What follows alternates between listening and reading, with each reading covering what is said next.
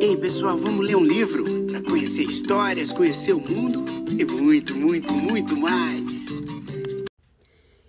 Os Detetives do Prédio Azul, livro de Flávia Lins e Silva, abertura de Grandes Pequeninos. O caso do anel brilhante. Podem me chamar de Capim, detetive Capim. Acabo de me mudar para o prédio azul, um edifício antigo e mal cuidado. Vim parar aqui por causa do meu pai, que foi contratado como porteiro sem nem perguntar quanto ganharia por mês. Este é o Severino. Estava precisando e aceitou. Afinal, nossa casa no morro havia desabado na última chuva e o quarto dos fundos deste prédio nos pareceu um lugar seguro para morar. Mas desde o primeiro momento notei que teríamos problemas. Ai, ai, ai. E não deu outra. Pestes, pulgas, pirralhos! Ouvi alguém gritar assim que pisamos na portaria. Pouco depois surgia a síndica, Dona Leocádia, correndo desesperada atrás de um menino magricelo e de uma garota com rabo de cavalo. Com um único puxão, ela tirou o estilingue que estava na mão dele. Está confiscado! Devolva meu estilingue, dona Leocádia! Por favor. Esta arma perigosa está proibida aqui no meu prédio. Agora sumam da minha frente! Mas por quê? O que foi que eu fiz? Insistiu o menino. Você sabe muito bem. Quebrou o pote que estava em cima da minha mesa. Seu irresponsável! Vá para sua casa e fique por lá pelo resto dos seus dias. E você também, sua terroristazinha de miniatura. Circulando, circulando. Andem! Os dois garotos se entreolharam, cúmplices, desaparecendo logo depois. Mal se livrou deles, a síndica veio andando na minha direção e senti que ocorria sério perigo. Ela me olhou de cima a baixo e depois encarou meu pai irada. Quem é esse pirralho, Severino? Você não me avisou que tinha filho? Quem é esse pequeno selvagem? Meu pai olhou para mim tenso. Ele precisava daquele emprego, precisava muito e estava tão nervoso que não conseguia responder. Então falei. Falei por ele. Meu nome é Capim, Cícero Capim. Mas não se preocupe, dona Leocádia. Eu não sou nenhum selvagem. Ela me olhou no fundo dos olhos e sorriu. Maquiavélica. Aposto que é. Agora desaparece da minha frente também. E se aprontar alguma bobagem no meu prédio, seu pai vai pro olho da rua, entendeu? Fiz que sim, já recuando. A partir deste momento, a síndica passou a agir como se eu não existisse e saiu dando ordens ao, meus ao meu pai. Largue suas coisas, Severino. Tem muito trabalho para você aqui. Vamos começar com um problema que aconteceu na pia da minha cozinha. Na sua cozinha? Mas eu eu vou ser porteiro do prédio, certo? E vai cuidar da minha casa também. Este prédio todo é meu. E você trate de me obedecer. Venha. Meu pai nem respondeu, apenas seguiu a síndica rumo ao apartamento dela. Que mulherzinha mais abusada, que autoritária. Que vontade de fugir dali. Acontece que não tínhamos outro lugar para morar e eu sabia que não podia atrapalhar as coisas. O jeito era achar um canto onde pudesse ficar quieto, sem incomodar ninguém. Assim que ela e meu pai sumiram, o garoto magricelo surgiu por trás das plantas. Ei, não ligue para essa tirana. O problema dela não é só com você. Ela detesta todas as crianças do mundo. Seu nome é Cícero, não é? É, mas todo mundo me chama de capim. Meu nome é Tom. Logo depois, a garota com o rabo de cavalo apareceu também, me cutucando, meio implicante. Você não ficou com medo dela, não, ficou? Não, falei um pouco tímido. Na verdade, já vi gente pior, muito pior. A menina sorriu para mim e se apresentou. Pode me chamar de Mila. Ela e Tom vestiam capas incríveis, dessas de filme de detetive. De repente, Mila abriu a sua capa vermelha, que mais parecia um armário, e notei que ali haviam binóculos, lanterna, fita métrica. Ela tirou uma lupa da capa e começou a me examinar, enquanto conversava com Tom. E aí, detetive Tom, acha que ele é de confiança? Tom também abriu a sua super capa verde e, tirando uma caneta e um bloco de lá de dentro, começou a anotar. Vamos checar item a item. Primeiro, coragem. Isso parece que ele tem. Hum. Segundo, você sabe guardar segredos, Capim? Claro que sei, afirmei. Jura? insistiu Tom. Juro pela minha mãe. Os dois me olharam, desconfiados.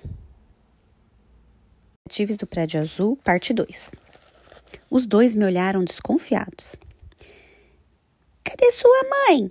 Mila quis saber. Ela não vem morar aqui? Seus pais também são separados? Tom perguntou. Minha mãe morreu, mas não gosto de falar sobre isso, respondi seco. Morreu mesmo? Tom insistiu. Terceiro item. Você mente, Capim? Minto. Só de vez em quando. E minha mãe morreu sim. Agora vamos mudar de assunto, tá? Acho que ele é de confiança, Mila. Vamos mostrar logo. Mostrar o quê? Perguntei, quase explodindo de curiosidade. Sem responder, os dois me puxaram pela mão até o pátio. Empurraram alguns vasos de planta que escondiam uma portinha e ao passarmos por ela, chegamos a um esconderijo incrível.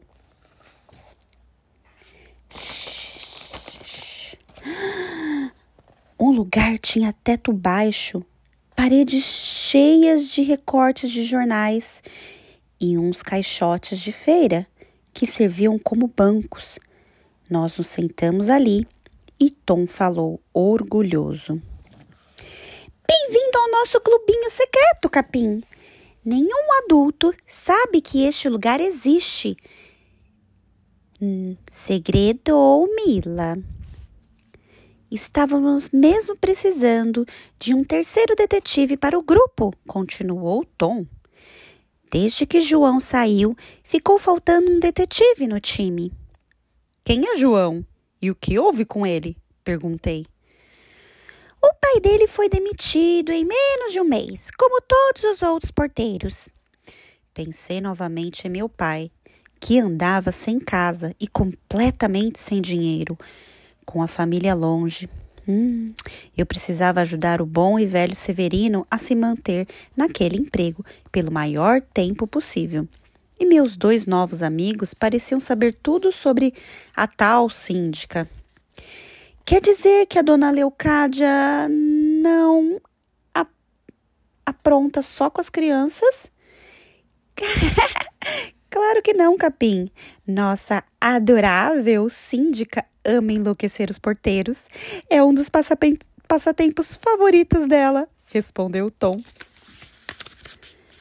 Seu pai vai precisar de muita paciência, disse Mila. Pouco depois, ouvimos o grito de Dona Leucádia. Severino!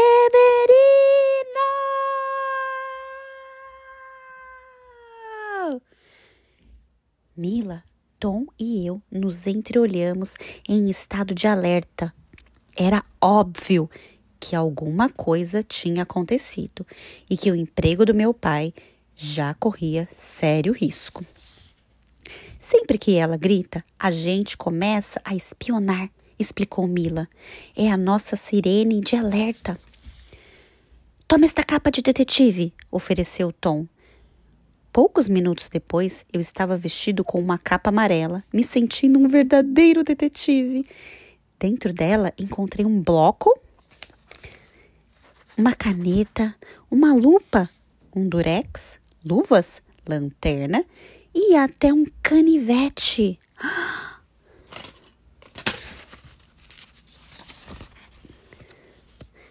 Enquanto isso, Tom espiava pelo buraco da fechadura.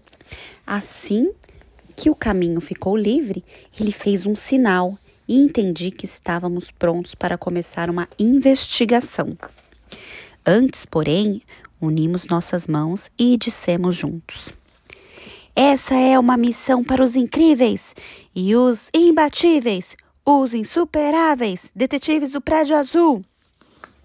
Em seguida, empurramos a portinha com todo cuidado e voltamos correndo para a portaria, onde, escondidos atrás do sofá, ouvimos a síndica gritar com meu pai.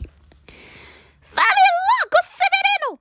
Foi você quem roubou o meu anel de brilhantes que estava na pia da minha cozinha, não foi? Confesse, seu gatuno! Não, não, não, não, não, juro que não. Nem sei que, que anel é esse. Gaguejou, gaguejou meu pai apavorado. Mentiroso! Entrou na minha casa para consertar a minha pia e aproveitou para afanar o que era meu aposto. Eu nunca faria isso, dona Leucádia. Se não foi você, só pode ter sido uma das crianças. Talvez o pestinho do seu filho. A síndica sugeriu, já me acusando. Meu filho? Não, jamais. Ele é um garoto honesto. A senhora tem que acreditar. Então, cadê o fedelho? Por que se escondeu? Ei, ei, ei! Diga aquele pequeno selvagem que se meu anel não aparecer hoje, até o fim do dia, você está demitido! Ouviu? Demitido! Agora era questão de sobrevivência. Ou encontrávamos o anel da síndica, ou meu pai perderia o emprego. E nós dois ficaríamos novamente sem dinheiro e sem um lugar para morar. De uma coisa eu tinha certeza: a culpa não era dele, muito menos minha. Meu pai sempre foi um homem corretíssimo, desses certinhos mesmos, que não sabem improvisar respostas, muito menos mentir. Preocupado em manter seu emprego, ele não perdeu tempo. Pegou o balde e o esfregão e começou a limpar as escadas. Sem nenhum adulto pelo caminho, Tom, Mila e eu saímos de trás do sofá e já decidi decididos a solucionar o caso, mas ainda não tínhamos nenhuma pista. Por onde começamos? perguntei totalmente inexperiente. Siga-me, detetive Capim. Vamos entrar na casa da síndica em busca de pistas, falou Mila, audaciosa. Você tá maluca? Nós vamos entrar lá dentro, sem autorização dela. Meu caro Capim, esse é o único jeito de esclarecer o mistério, não acha? Ela respondeu. Foi assim que decidimos espiar pela janela da casa da síndica, que ficava ali no térreo, virada para o pátio dos fundos. Como a janela tinha sido esquecida, entreaberta e Dona Leucádia não estava ali, Mila aproveitou a chance para entrar. Tom pulou atrás dela. E depois os dois me puxaram. Era a primeira vez que eu entrava na casa de alguém desse jeito e confesso que fiquei bastante tenso. Mas Tom tinha uma boa desculpa. Esqueceu que ela confiscou o meu estilingue? Eu vou achar o que é meu, custe o que custar. Dizendo isso, começou a abrir todos os armários e as gavetas da sala, enquanto Mila e eu procurávamos o anel. A primeira coisa que vimos foram os cacos de um pote quebrado. Foi esse o pote que você quebrou com seu estilingue, Tom? Não, quebrei coisa nenhuma, Capim. Essa mulher vive acusando a gente injustamente. Então, quem foi que quebrou? Perguntei intrigado. Este é um dos mistérios que precisamos descobrir, disse Mila, já anotando alguma coisa em seu caderninho. Que outras pistas nós temos? Por enquanto, nenhuma, detetive Capim. Talvez seja bom procurar alguma impressão digital. Que acham? Sugeriu Tom. Com minha lupa, examinei todo o balcão ao lado da pia, onde Dona Leucádia dizia ter deixado o anel, mas não achei impressão digital alguma. Só uma espécie de desenho. Parecia um Y com um risco no meio. Acham que isso é alguma pista? Apontei. Claro que é, afirmou Tom, já se juntando ao grupo, com o seu estilingue de volta na mão. Ei, onde estava com o seu estilingue? Perguntei animado. Onde estava o seu estilingue? Perguntei animado. Dentro daquele outro pote que está lá no alto do armário, apontou Tom. Notei que os potes da sala estavam no alto do armário, como se houvesse alguma criança pequena por perto, pronta para derrubar alguma coisa. Acham que tem alguma criança morando aqui? Não, claro que não. Que ideia, Capim. Dona Leucádia odeia crianças. Nunca teria uma criança em casa, nem que fosse parente, afirmou Mila. Eles pareciam conhecer Dona Leucádia muito bem e se movimentavam pela sala totalmente à vontade. Já eu estava com medo de encostar em qualquer coisa, mas seguia arriscando palpites. Será que a síndica adotou um animal? Um animal? Tom e Mila me olharam surpresos.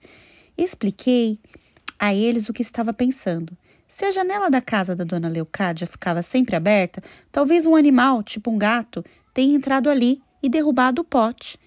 E quem sabe ela adotou o tal gato? Meu argumento, porém, não convenceu ninguém. Mas o que o gato teria a ver com o sumiço do anel? E com a marca do Y riscado, lembrou a Mila. Faltam provas, concluiu Tom. Meus amigos tinham razão. Precisávamos encontrar mais sinais para seguirmos a trilha certa. Iluminei o ralo da pia e não vi nada brilhando lá dentro, então decidi checar a geladeira. Se houvesse leite nas prateleiras, talvez Dona Leucádia estivesse mesmo alimentando algum gato. Mila também veio espiar, e foi aí que descobrimos algo surpreendente. Na geladeira só havia ovos, muitos ovos. Alguém quer o ovo mexido aí? Mila brincou. Estranho! Uma geladeira só com ovos e águas. Isso parece suspeito. Suspeitíssimo! Falou Tom, puxando seu bloco para anotar aquela descoberta. Em seguida, ele enumerou as informações que tínhamos conseguido até o momento. Pista 1, pote quebrado. Pista 2, Y riscado na pia. Pista 3, potes no alto do armário. Pista 4, ovos, muitos ovos. Fiquei confuso, ainda não dava para concluir nada com aquelas informações. Precisávamos de alguma outra pista que nos levasse a conclusões mais certeiras. De repente, Mila nos chamou empolgado. Detetives! Vejam isso!